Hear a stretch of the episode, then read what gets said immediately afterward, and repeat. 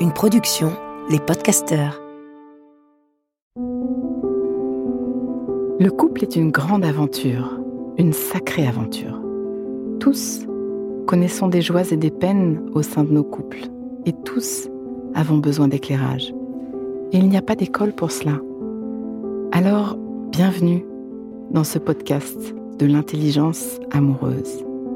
Je suis Florentine Dolnois Wang et je vais vous donner la main le long de la voie du couple, cet univers passionnant, complexe et unique en son genre, qui nous envoie dans le meilleur comme dans le pire.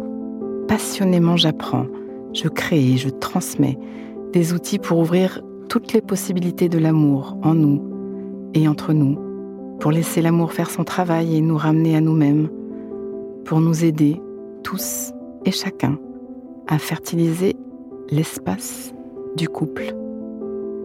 À chaque épisode, je répondrai à une question. Viens me la poser sur Instagram, l'espace du couple. À nos amours. Une autre idée que je développe dans les clés d'intelligence érotique, c'est que la sexualité est comme une fête. Une fête peut s'improviser autant que s'anticiper. Nos rencontres sexuelles, pareil. Et je voudrais revisiter aujourd'hui deux mythes à propos du désir. Nous sommes gouvernés par l'idée du désir. Le désir est son pendant d'ailleurs, hein, l'intolérance à la frustration. Nous sommes gouvernés par l'idée que la frustration est grave, voire intolérable. Et cette intolérance à la frustration peut envoyer à passer les limites du consentement, à devenir prédateur.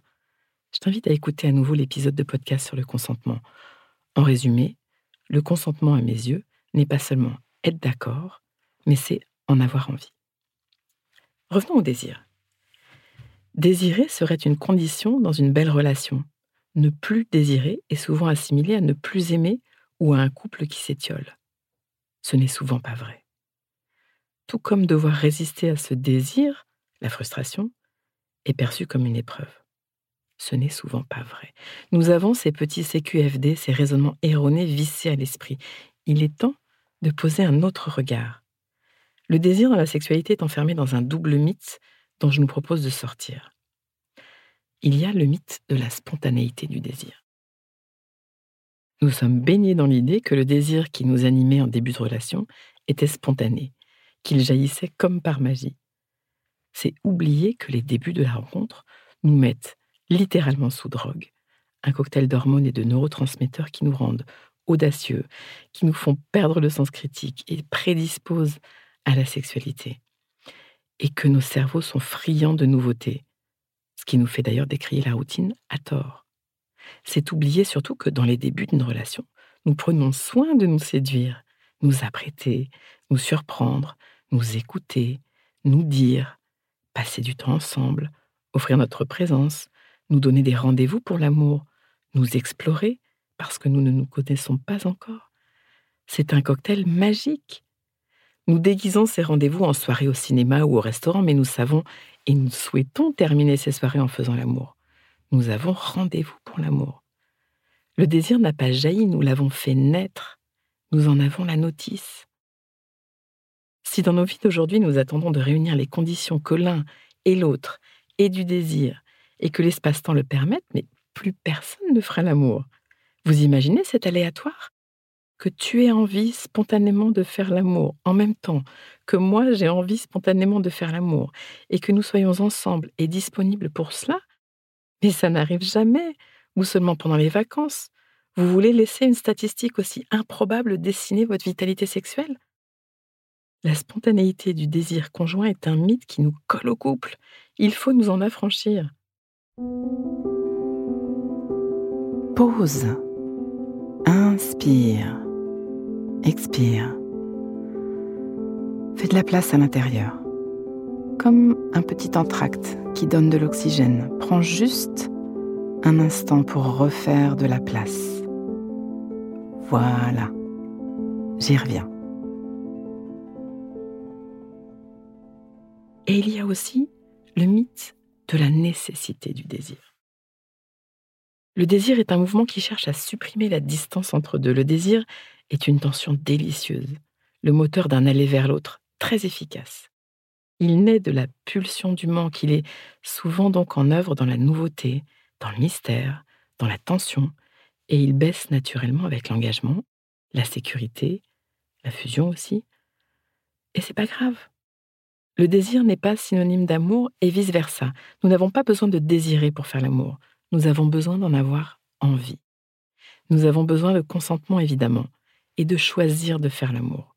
Choisir de rester vivant et vibrant. Sinon, dans la course du temps et de nos journées folles, il n'y a plus de place pour s'aimer avec nos corps. Vous connaissez cet adage L'appétit vient en mangeant. Il est possible de ne pas sentir son désir et de se retrouver quelques instants plus tard dans un état de délice absolu. Il est même possible de commencer une rencontre sexuelle par une pénétration douce et immobile et de laisser les organes sexuels monter dans leur énergie et vous prendre dans la danse. Vous saviez ça? C'est une expérience magnifique. Elle fait partie des transmissions de notre stage sexo entre sauvage et sacré. Nous avons tellement besoin de sortir des représentations que le monde nous sert. Nous sommes obsédés par cette idée du désir et en faisons une condition sine qua non réductrice. Cela nous conduit à chercher à être désirant ou à être désiré plus qu'autre chose. On se trompe de combat. Et la société marchande encore là nous attend au tournant. Ça nous précipite dans des conduites névrotiques qui nous décalent de nos êtres. C'est parfois même dramatique. La course à être désiré ou désirant nous essore, nous fait dépenser beaucoup d'énergie, de temps, d'argent. Et si elle apporte un soulagement ou une joie fugace, elle n'installe pas de bien-être au long cours. Avec le vieillissement de nos corps et la diminution de notre énergie vitale, c'est une course perdue. Faites-vous des vacances. C'est absolument délicieux d'être désiré. C'est absolument délicieux d'être désirant. Mais n'en faisons pas le seul déclencheur possible d'une rencontre des corps réussis, et n'en faisons surtout pas le diagnostic de l'amour du couple, quoi qu'en disent les magazines. J'ai une bonne nouvelle pour vous. Nous allons pouvoir faire l'amour tant que nos corps sont en vie. Il suffit de lâcher quelques idées débiles que nous nous sommes faites sur la question et de laisser nos corps faire. Ils savent si nous leur laissons la parole. La sexualité est comme une fête. Elle peut s'improviser autant que s'anticiper. Elle peut jaillir là, une étincelle, les conditions sont réunies et c'est la fête. Elle peut aussi être dans l'agenda, un save the date dans le planning. On se prépare, on se fait beau, on réserve un moment précieux pour cette rencontre et c'est la fête.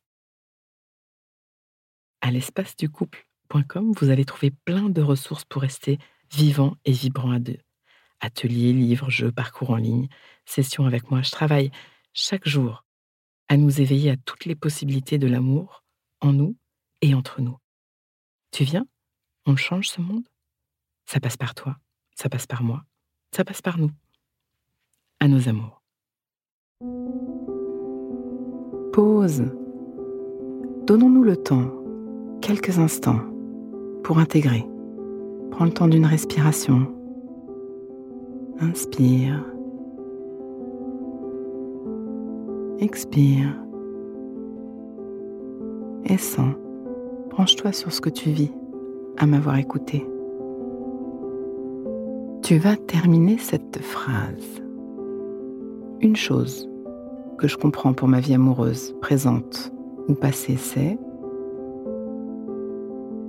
Et ce qui me touche le plus là-dedans, c'est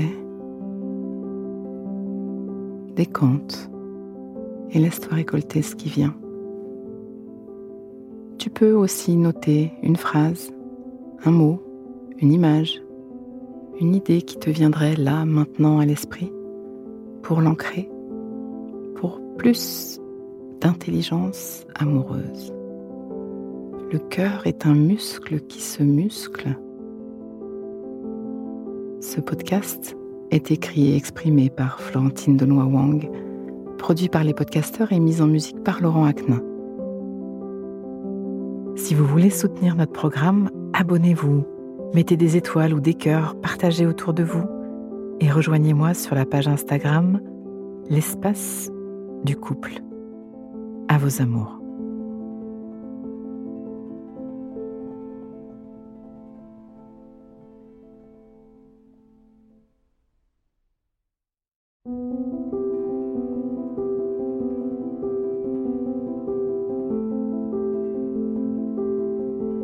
Ne manquez aucun épisode de l'espace du couple. Abonnez-vous et mettez 5 étoiles sur Apple Podcast, Deezer ou Castbox. À nos amours.